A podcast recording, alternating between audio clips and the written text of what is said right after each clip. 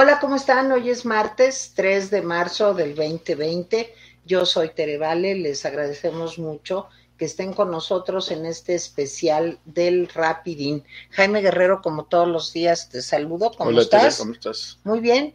Y nos da muchísimo gusto tener hoy la oportunidad de conversar con una amiga muy, muy querida, pero además una gran profesional de la medicina, la doctora Paola Carballo. Hola, Tere, ella gracias. es internista, ella es la responsable que muchos de mi familia pues estemos aquí todavía y les quiero decir que además ella dirige una clínica NEMI de la que vamos a hablar al final de esta plática, si les parece bien, y va a estar aquí con nosotros en este especial pues para hablar sobre el tema consume El tema del momento. este, digamos. digamos, este, tanto tiempo en los medios de comunicación hoy, que es el coronavirus. Bienvenida, doctora. Hola, Jaime, muchas gracias. Si quieres, empieza, Jaime. A ver, este, cinco personas afectadas, eh, o sea, ya declaradas, una dada de alta, eh, una que tiene eh, el coronavirus, pero es asintomática en Tlalnepantla, eh, 23 sospechosos, eh, hay compras de pánico, digo, va uno a las farmacias y no hay. A ver, tú, tú, con tu experiencia, porque tienes mucha experiencia en el tema, ¿crees que es como para dar pánico? A ver, Esa es una pregunta que yo creo que es de Sí. entrada, ¿no? la respuesta es no. No. Ok, la respuesta es no. Ahora, estamos ante una pandemia que es una infección a nivel mundial y que no está controlándose. Así es. A ver, no tenemos que apanicarnos, pero sí tenemos que aprender a cuidarnos y cuidarnos bien y efectivamente, y no con cosas que son absurdas. Eh, ponerse a comprar cubrebocas por todas partes para protegerte. O sea, la forma más efectiva de contagiarse, co- contagiar el coronavirus es agarrando superficies. Entonces, por mucho que traigas cubrebocas, te vas a rascar y agarrar una superficie y se te va a contagiar. Así Por es. eso lo básico es lávate las manos y lávate las manos y lávate las manos y evita agarrarte la cara. Y si eres como yo, tiquioso, estarte agarrando la cara todo el tiempo, pues carga tu gelecito como lo hacíamos en el H1N1, carga tu gelecito y lávate con tu gelecito todo el tiempo las manos. Porque si me toco el ojo también se contagia. Toda, a través del ojo, a través de la nariz, a través de la boca, se contagia. por. Y a través de la piel, ¿no? A través de la piel, no. O sea, eso es también importante. ¿Por qué vive el animal en las cosas? Eh, tienen larga cantidad de vida. Eh, cuando tú tocas una superficie o tose la persona sin cubrebocas y caen las gotitas con el virus, el virus vive una buena cantidad de, tiempo, aproximadamente dos, tres horas, se queda vivo sobre la superficie. Entonces tú la tocas y lo, te lo llevas en tus manos. En algunos medios han llegado a decir que vive días. Hay virus que pueden vivir muchos días. Es- ahorita estamos ante una nueva cepa que apenas nos están diciendo las características bien de esta cepa, ¿no? ¿Está preparado el sistema médico en México como para aguantar eso?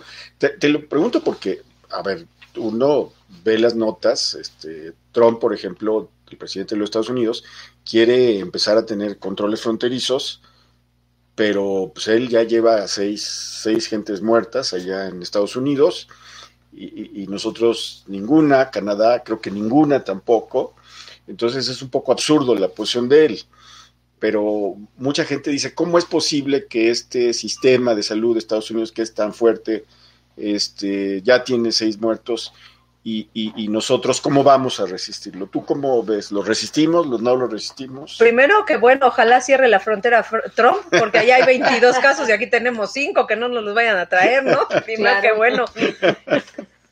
Y segundo, eh, a ver, sí estamos ante un tema bien importante y mira, eh, curiosamente, no hay que ser malinchista, pero yo veía en España, oye, eh, si tienes síntomas, llama, quédate en tu casa y nosotros vamos a ir a tu casa a tomar la prueba. Aquí, ¿qué están diciendo? Acude al hospital, al INER, a que te vean. Entonces, esa persona va a agarrar el metro, Sí, va a contagiar cuanta gente esté a su lado claro. y va a ir al INER a estar. El primer caso que estuvo en el INER estuvo 24 horas en urgencias, ¿Esperando? esperando, esperando y haciéndole pruebas y viendo y que sí, que no, y que tu, tu, tu, ta, ta, 24 horas exponiendo a todo el personal y todas las personas al lado. Entonces, a ver, Eh, si está preparado, no lo sé, porque yo no me consta físicamente a mí, pero hay cosas que hacen pensar que no estamos nada preparados. Okay. A ver, ¿y cómo se hace la prueba del coronavirus? La prueba tienes dos. Eh, siempre en medicina, en muchas cosas, primero tienes una prueba que se llama de screening o de tamizaje, en donde metes un hisopo a la nariz igualito que el H1N1. ¿En la nariz o en la boca? En la nariz o en la ajá, boca, se puede meter en cualquiera de las dos. Y eso se hace una prueba que se llama de reacción en cadena de la polimerasa, que se llama PCR para los cuates. Entonces haces el PCR y te dice positivo. Entonces, es, nada más, eh, como no es, no es, la prueba más fidedigna para tenerlo positivo, cuando te da positivo, la tienes que confirmar con una segunda prueba, que es una muestra de sangre, donde haces el PCR en sangre, que se hace 24 horas después. PCR positivo, con, con hisopo positivo, es igual, la tienes la enfermedad. ¿Y si sale positivo en la boca o en la nariz y negativo en la sangre o al revés? No, no lo tienes, tienes que tener las dos a fuerzas para confirmar el caso. Por eso quedan casos sospechosos sin confirmar. Ok, positivo. Luego, ¿qué hacemos? Aislar totalmente a esa persona, tiene que estar en lo que llamamos cuarentena, tiene que estar totalmente aislado. Ese sí tiene que traer un cubrebocas de estos de 18 capas muy buenos, ese sí lo tiene que tener. ¿No todos sirven? No todos sirven, estos azulitos que compramos en las farmacias no sirven para nada, dejan pasar las, eh, el tamaño del virus puede pasar a través de ese, de ese cubrebocas, entonces necesitas ese cubrebocas especial que tiene cuatro capas, que es muy, muy grueso, el que están usando en China, ¿no? Ese es el, el, verdadero que te protege la enfermedad. ¿Y luego qué más tomo? El tratamiento no existe todavía. Eh, a, a, ver, estamos otra vez. Es una nueva cepa, como cuando nos pasó aquí, ya, ya existía influenza, pero vino un H1N1 que no existía. Entonces empezaron a hacer, ahorita apenas empiezan a hacer pruebas de qué sirve y qué no. Ya empezó, se vio que alguien respondió con un antipalúdico, un medicamento para paludismo que se llama cloroquina, ya alguien respondió, pero en el método científico tú tienes que corroborarlo sí. y tener muchos casos donde ya digas si sirve de verdad o no sirve. Falta esa etapa. Y también ya también hay un antiviral que dieron en Estados Unidos que está funcionando, eh, pero igual hay que repetirlo para poder decir, ahora sí ya hay tratamiento. El tratamiento nosotros llamamos que se llama sintomático. Tienes fiebre, te quito la fiebre, tienes tos, te ayudo con la tos, tienes eh, espasmo, te doy cosas para el espasmo bronquial, este, o sea, totalmente sí. quitar síntomas y evitar claro, contagios. Atacar los síntomas. Ya. A ver, entonces un primer detalle sería, ante un caso sospechoso, eh, las autoridades médicas deberían acudir al lugar para evitar que esa persona viaje. Me a mí parece, me pareció muy Me parece bueno. muy razonable. Muy claro. bueno. Y segundo, pues no recluirlos en un hospital. No, no. O sea, porque eso es lo peor que puedes hacer. De cualquier manera, según lo que, lo que, lo que dices, el tratamiento es básicamente el mismo en casa que en el hospital. Correcto. Y además corre el riesgo de que pesque alguna otra cosa y además contagie al personal médico, enfermeras, etcétera. Pues esa es una gran falla, ¿no? Digo, o sea, debería de haber, es que lo dijimos también desde hace días que debería de existir como un call center en donde tú pudieras llamar. Ahora, ¿cuál, ¿cuáles son los síntomas que hacen necesario que yo eh, me preocupe, digamos, porque Así es. pudiera yo. Porque además eso. ahorita la población ha entendido con la mala información gripa igual a coronavirus. Sí, y, porque López Gatel dijo, pues es como una gripita. Un catarrito. Este, ¿No? A ver, no.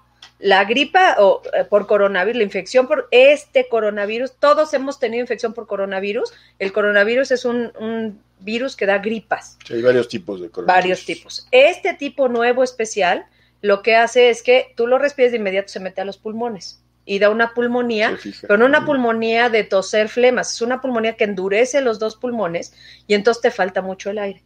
Entonces, una gripa que evolucionó muy rápido, en el transcurso de un día tú ya te sientes muy mal, un gripononón, con sobre todo tos seca y falta de aire, casi nada de fluido nasal.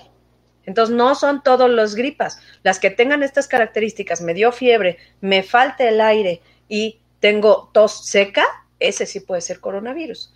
Y entonces habría, como bien dices, llamar y que vengan a hacerte una prueba a tu casa y no te muevas de ahí, no lo estés esparciendo claro. por todos lados. ¿Y qué medicamentos hay pues para que los pulmones no estén duros, digamos? Es que no existe nada. Eh, lo que podemos dar es a lo mejor algo de cortisona para ayudar a que no se endurezcan tanto y demás, pero lo que va a hacer tu organismo es matar con tus defensas al virus Claro. y al matar el virus evitas toda esa inflamación y eso, pero eso es un proceso de 15 días. Por eso los que se han muerto han sido personas generalmente de 60 años hacia arriba que ya tienen alguna enfermedad como diabetes o que ya tienen fumaron y tienen EPOC y estas cosas, entonces les cae un virus que le- les endurece los pulmones, no aguantan 15 días sin respirar y por eso se mueren. Vaya. ¿Cuánto dura, digamos, la etapa crítica de esto? 48 horas.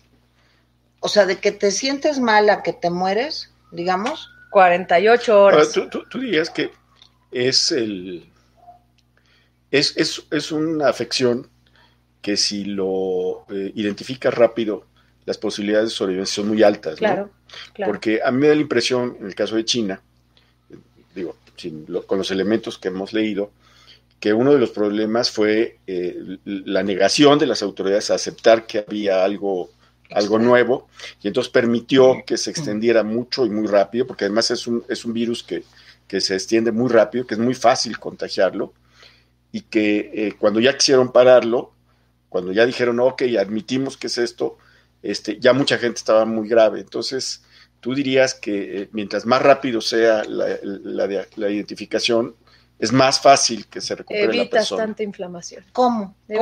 Con la cortisona. cortisona. Oye, y estos medicamentos de los que tú hablabas contra el paludismo, creo que se llama hidroxicloroquina y el remdesivir, eh, ¿qué es lo que hacen? ¿Matan al virus o qué es lo que se espera que A ver, hagan? este, ¿qué hacen los antivirales? Un virus se replica en tu organismo, tú lo respiras y entra a tus células normales a usar tu ADN para hacer más virus. ¿Qué hacen este, por ejemplo, el antiviral? Lo que va a hacer es bloquear que se pegue ese virus a tus células normales y entonces ya no puede entrar a tu, a tu información genética y no se puede replicar. Se evitamos su replicación. ¿Qué hace la hidroxicloroquina? Todavía no tengo claro cuál es el mecanismo de acción por cuál funciona. Pero sí es un medicamento, como nos decías, contra el paludismo. Sí. Y Correcto. es eh, pariente del paludismo este no, no es pariente del paludismo. Yo creo que fue Sí. un hallazgo ahí. Pero, este, pero es que luego hay medicamentos que te hacen para una cosa y sirven para, que sirven para, varias otra. y yo cosas, creo que sí. esto fue algo fortuito. Eh, Desconozco bien, no han dicho, no, no he logrado Sí, no. leer perfecto hasta el fondo cómo fue que descubrieron esto. Te voy a hacer y una un, pregunta. perdón, y un antirretroviral también me dicen que sirvió. Pero bueno, supongo que estamos en etapa Están intentando de... sobre todo virales, claro, pues es que estamos en apenas, etapa de experimentación. ¿no? más, más que negación de los chinos, yo creo que vieron que el coronavirus lleva 80 años existiendo y daba gripitas. Sí. Entonces, ¿qué pasó? Que dijeron, pues este tiene coronavirus, mira, se puso malito y demás. Más que negación, yo creo que no esperaban que fuera una cepa nueva. Igual que nos pasó con H1N1. Ah, pues es in- influenza. Y luego ya fuimos viendo que, espérate, ya no es cualquier influenza, es H1N1. Y pues esto tiene que llevar un proceso de identificación. Al principio ni nombre tenía. Sí. Hablábamos Sí. de un coronavirus, hoy ya sabemos COVID-19, ya. Ya se salió todo el genoma, tanto en China como en Alemania, como ya aquí en México, ya secuenciaron todo el genoma. yo te voy a hacer Eso una bueno. pregunta horrible que no quisiera hacerte, pero la tengo que hacer. ¿Por qué te salvas más si avisas pronto? Si finalmente no te pueden dar nada.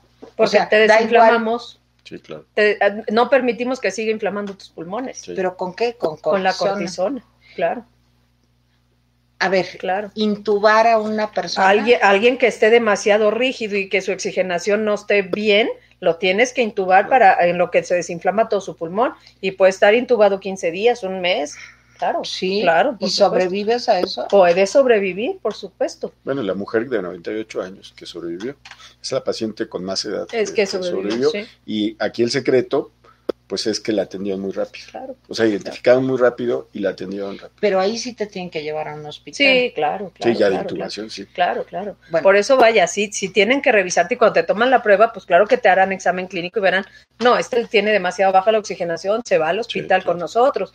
Este está bien, no tiene baja, que se quede en su casita. Y en ¿no? los hospitales, Paola, se necesitaría, como en las películas que bien traen trajes eh, especiales, eh, en fin, como algo así, o, o Trajes ¿cómo? especiales no, pero sí tienen que tener más precaución porque el enfermo lo vas a tener muy cerca de ti.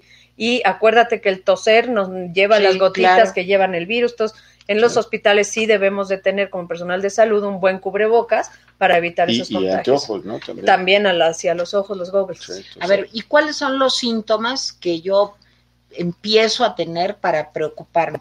Fiebre alta, ¿Alta? falta de ¿No aire. febrícula? No febrícula, fiebre alta, O sea, 38 o para arriba. 38 y medio para arriba. Ajá. Eh, falta de aire y tos seca. Esos son los tres datos que ya- ¿Dolores en el cuerpo? Sí, puede haber dolores en el cuerpo, pero fiebre. cualquier otro gripa te lo puede dar, ¿no? Ajá. Entonces- si eso pasa, y aparte, súbitamente, Exacto, es una gripa que rápidamente se fue, se fue presentando en todo el. Bueno, pues yo siento que el, el problema para que se resuelva, no sé tú qué información tengas, Paola, pues va a tardar mucho tiempo. ¿Por qué? Porque dicen que la vacuna en la que están trabajando, pues que se podría tardar. Los que menos en Estados Unidos dicen tres meses, pero en otros países, Trump ya les dio dos. pues sí, Sí, pero, Les doy dos meses. Está Sí, bien, perfecto. pero en otros Son- países son enchiladas. están diciendo que 18 18 meses. Sí. Entonces, ¿cómo se hace esa vacuna o qué? ¿Cómo? Pues eh, primero, como se hacen todas las vacunas, tienes que agarrar los virus vivos y empezarlos a inyectar y ver si realmente montas una respuesta inmunológica o no. Estamos ante un nuevo virus, no sabemos nada. De hecho, el fin de semana se reportaron dos casos en China curados que volvieron, a recaer. Y- Entonces, y, el contagio de los perros. el contagio al perrito, A ver, ¿y eso ¿no? cómo es? no te lo puedo explicar perfectamente, es rarísimo. A ver, todos los virus siempre tienen para su... Se forma el virus y se forma defectuoso. Para terminar de formarse bien tienen un huésped intermedio, que normalmente son los animales. Entonces se meten a los animales y ya terminan de serse y ya se fortalecen. Y de ahí pasa al siguiente, que es al que infecta. ¿no? Oye, esto que dicen de que el coronavirus brincó de un animal a un humano, ¿es un animal muerto o vivo? Es un animal que puede estar muerto o puede estar vivo. Ah, muerto también. Muerto también. Ahora, en este caso dicen que es vivo, que porque se comían a los murciélagos vivos. Primero que fue el murciélago, luego lo quitaron, Sí. que fue el pangolín, y, lo, Sí. y ahora ya volvieron al murciélago. Que los En vivos, realidad, sí. y pasaron por una serpiente, pero ahorita, ahorita todavía no se sabe No, no se exactamente cuál es el animal que lo... U- u- Una pregunta.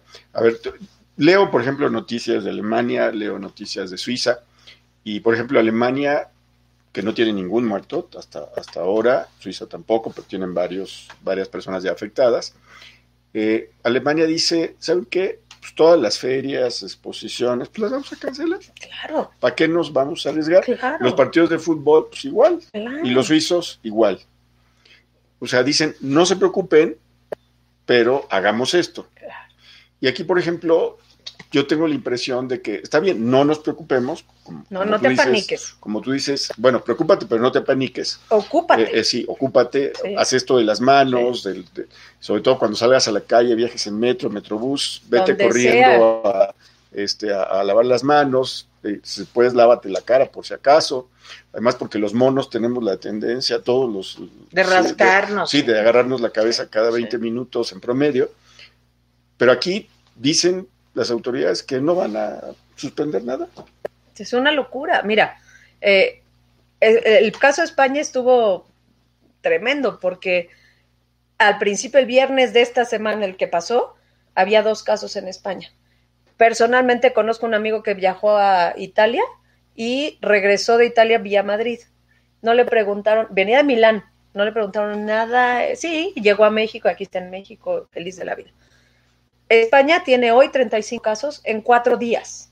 Entonces, ya en- pensaron entender que, que no, que hay que poner filtros en los aeropuertos, que hay que empezar, no hay que ir a lugares concurridos ahorita, no viajen, no vayan a China, no vayan a Italia, no vayan a ningún lado. Pero ahorita, no vayan a cualquier lugar. Pues no. A ver, una ver. pregunta. ¿En los aviones sobrevive el virus? claro, por supuesto, Sí, y está sí, circulando en el aire acondicionado, lo está respirando. Sí. Y acuérdense, Es más fácil, ¿no? y personas que no tienen síntomas pueden traer el coronavirus y estarlo contagiando. No solo los que tienen fiebre y no solo los que traen el cuadro Los gripal. asintomáticos. sí. 14 días antes tú puedes contagiar porque eres portador del virus y llegar sin fiebre y sin nada, ¿no te das cuenta?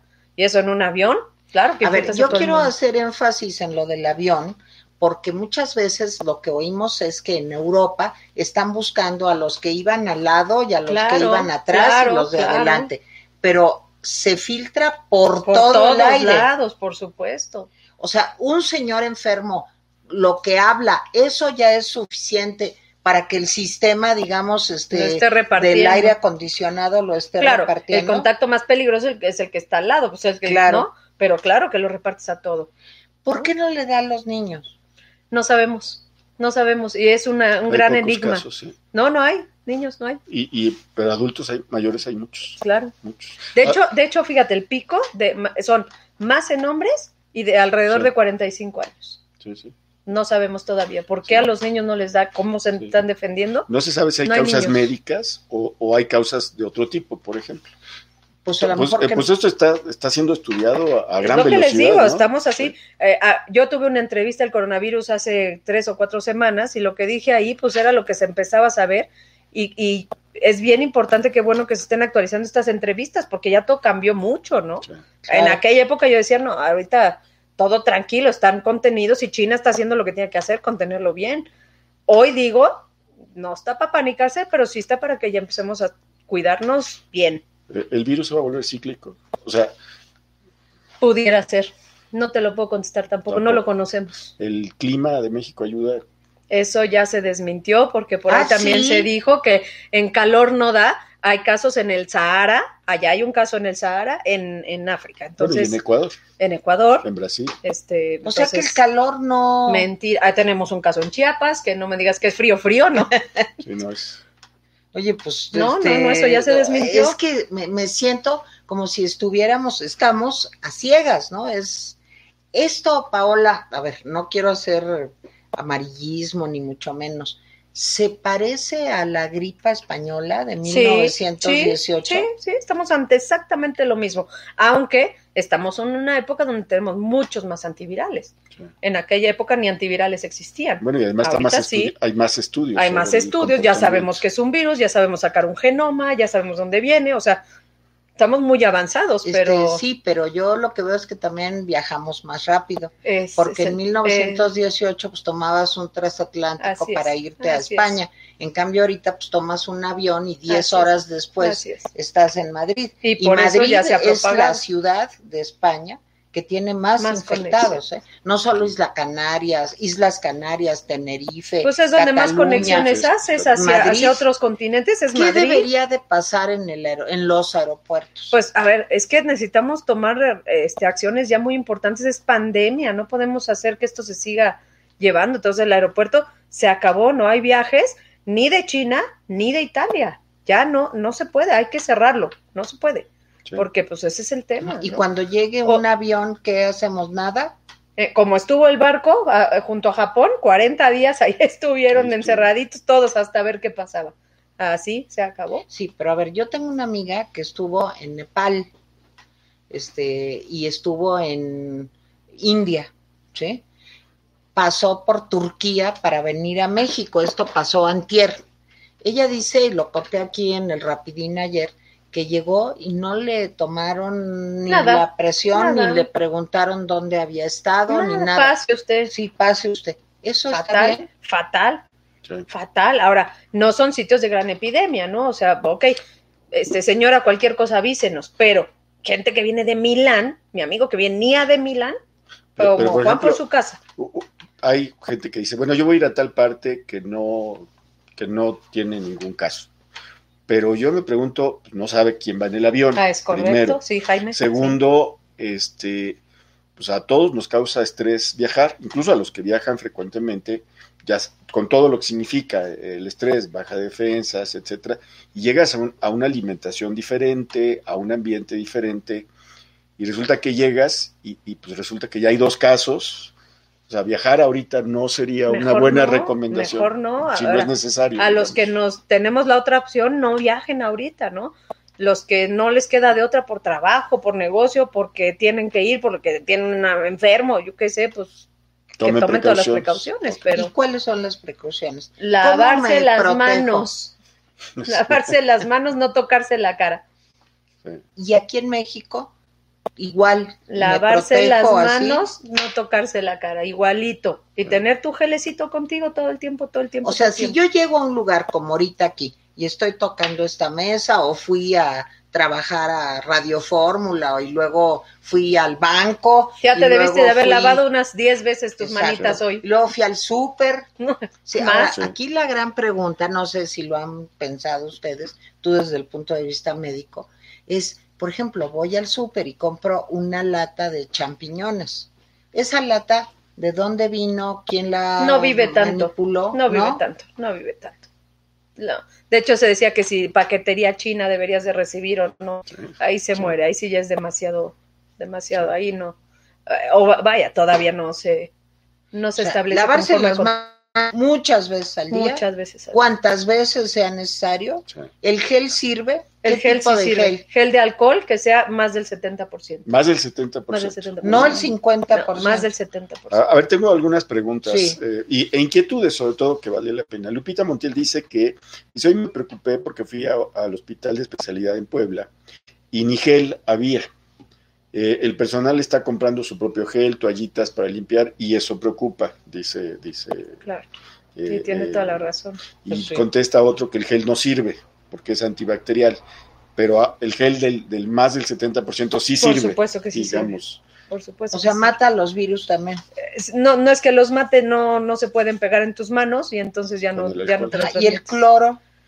Eh, Te quemaría las manos. Entonces, no. Sí, a, No. la- a las tres puestas Sí. vas a necesitar que te atiendan. No, pero si yo ya con la lavada de manos se me resecan muchísimo. sí, Sí, pues agua, sí. agua, jabón y cremita, no pasa nada, ¿no? sí. Dice, bueno, que eh, dice los fallecidos son personas mayores en casi todos los casos, correcto. pero es algo normal. Dice, no fue necesariamente por el coronavirus. Correcto. Eh, respiras un virus que te endurece los pulmones, si tienes diabetes, si tienes las defensas bajas, pues no vas a aguantar una falla respiratoria que va a durar aproximadamente 15 días. Claro. ¿Tanto dura? Sí, Pues sí. porque se, es- se mete, no se mete justo al alveolo del pulmón, que es donde se forman las flemas, se mete a todo el tejido pulmonar y lo endurece, entonces no se puede estirar tu pulmón ¿Y a bien. los bronquios también? Sí, este, los bronquios también se inflaman y se cierran. O sea, estamos hablando de gente con, e- e- con EPOC, EPOC, con asma, diabetes, asma, diabetes, cardiópatas. cardiopatías, eh, cosas co- eh, que sean comorbilidades de enfermedades crónicas, cirrosis hepática, Oh. pues claro, pues eso les cae un virus de este que les endurece los pulmones y se Ok. ponen muy mal, ¿no? Ah, Aquí hay una pregunta que no, que no entiendo. Dice que si los, los virus son zombies. No, no sé. Pues sí, son muertos vivientes. Bueno, llamémosles mutantes. Los virus este, se meten al ADN y agarran el ADN para, para hacerse ellos fuertes. Y de pronto tú les metes un antiviral y entonces se meten por otro lado al ADN y hacen una defensa y entonces ya no sirve el antiviral. Pero a ver, ¿los virus están vivos? sí, son seres vivos. ¿Son seres, seres vivos? vivos, claro. ¿Están considerados seres Sí, sí, sí, vivos? son ¿O vivos. potencialmente Son vivos. Son Bueno, vivos. Son Ah, Aquí vivos. tenemos este No des- zombies. desde Fili- Filipinas. Desde Filipinas nos escribe Rubén Víctor Wow. Órale. y dice que O sea, allá eh, también. dice que es una, eh, está, está en inglés que está es un arma creado por el por el gobierno chino Ay, Dios. y que el- los medios del mainstream stream o sea los medios masivos Sí. dice que están eh, plagados de noticias falsas En Este, todos lados del mundo. sí, Sí, pero Sí. no es un virus creado por nadie. sí. No. Este, a ver, y vamos a suponer que hubiera sido un virus creado por alguien maligno, ¿verdad? Este, y pues el chiste es que se está muriendo la gente. Sí, yo- yo he Lo que nos escuchado tiene que toda clase importar de es, sí, yo también, que no existe. Sí. Ah, así hay gente que dice que no existe, que todo es invento. Otra gente dice que fue creado específicamente para matar chinos, otros. Que Eh, Trump lo inventó para fastidiar la economía, La economía. mundial y China. Es- Y, y otro que solamente va a matar, que fue creado por los rusos, solamente va a matar chinos y norteamericanos. Pues no. Pues, ¿Qué si, si ves el mapa, están teniendo razón. ¿eh? Si los rusos no tienen un solo tienen caso, ¿verdad? nada, no pues. tienen un solo caso. Sí Le suena tienen raro. miedo a Sí Putin, suena raro. No, pero, es que además está rodeado, porque tú ves, por ejemplo, Corea, Corea del Norte ni sabemos, ni Sí, sí, sabemos. Dicen que mató a un señor que tenía el coronavirus. Sí, ahí dicen que a mandaron a matar. matar, sí. Pero por Dijo, ¿tiene ejemplo, coronavirus? Ah, te- envía te- tenemos una forma rápida de solucionar. Pero bueno, lo ves y es Corea del Sur, Japón, Vietnam, eh, Tailandia, o sea, Dando la India, o sea, dando la vuelta, vuelta, vuelta, vuelta, y Rusia nada. Es impresionante. Paola, un comentario final. ¿Qué recomendamos a las personas que nos están oyendo? Recomendamos primero que se pongan a leer de fuentes fiables y no fuentes amarillistas y fuentes apanicadoras. Eh, los dos únicos organismos serios que tienen toda la información es la, la, Organización Mundial de la Salud y el CDC, el Centro de Enfermedades, del Control de Enfermedades que está en Estados Unidos. Ellos tienen toda la información de primera mano, es información verdadera y si quieren leer y saber de esto, eh, infórmense en medios que sean serios, ¿no? No gente que esté inventando esto y que catarritos y que, no, no, por favor, que es por una favor. conspiración de los conservadores, Sí, no, por no, favor, tampoco, este, eh, tampoco. Y bien. cuídense, lávense las manos y no se apaniquen. La vitamina C, La vitamina C lo que hace es que aumenta un poco las defensas de las mucosas y entonces puede ayudar tomar un gramo diario. Y también esta ampolletita que se pone en jugo de naranja, el aderogil, el aderogil, puede también ayudar este, con las defensas en las mucosas. Eh, eso sube defensas, tampoco te hace inmune al, al virus, pero ayuda un poco con que subas ¿Cuándo defensas. podríamos decir que va a bajar, digamos, la curva? Con esta mala contención que se está teniendo a nivel mundial, va a tardar. Todavía Sí. falta mucho. ¿Cuánto? Todavía Es que falta mucho. había, habían pronosticado que para marzo iba a empezar el descenso, pero pues ya estamos en marzo y ahora resulta que hay más nuevos casos Claro, fuera de China Claro. que en. China. Ahora O sea, estamos en la época no de va. esparción de esto. Sí. Oye, Paola, una pregunta que me han hecho varias mujeres. Ir a la marcha del 8 de marzo puede ser peligroso para lo del coronavirus. Estás al aire libre, es, es más peligroso en un lugar cerrado, menos peligroso en un lugar al aire libre. Claro. Si alguien tiene fiebre, tos seca y falta de Que aire, no por favor no vaya a ir a esta manifestación. Tenemos el problema que hay gente que todavía no desarrolla la enfermedad, lo puede tener. Sí, sí es exponerte. eh, no es un, no, no es definitivamente te vas a contagiar, pero sí es exponerte a poderte te- te O contagiar. sea, ¿no? si te sientes mal, no vayas. no, ni vayas. Si te sientes mal, no vayas. ¿Qué es Clínica NEMI? Y danos todos los datos, ¿no? Clínica NEMI es una clínica que creamos eh, con el objetivo de bajar de peso. Vemos a los pacientes, eh, Yo he oído, aunque ustedes no lo crean. vemos a, la- a las personas de manera integral, vemos la parte médica, la parte psicológica, la parte nutricional, Genética. genética y desde ahí hacemos todo un, eh, un plan de ataque para poder bajar de peso de manera adecuada, cuidada y no tengas problemas. ¿Cuál es el correo de la Clínica NEMI? Es clínica NEMI, eh, Arroba. arroba eh, yahoo.com.mx. clínicanemi arroba yahoo.com.mx. Ella es la doctora Paola Carballo. ¿Tienes un Facebook o un donde Mi te puedan Facebook personal, que está a nombre de Paola Carballo. Paola Carballo con- con, con B B chiquita, chiquita y y ahorita doble va a salir ahí y es en el Facebook, ¿verdad? En Te el buscamos Facebook, como adelante. doctora Paola No, Carballo. pa- como Paola Carballo. Paola Carballo. Solito. Paola Carballo, gracias. Gracias. A ustedes, de veras, muy a gusto, ojalá muy agradable. les haya servido, de veras. ¿eh? Muy Gracias. importante. Nos vemos en el Rapidín en un momento. Gracias. Gracias a ti.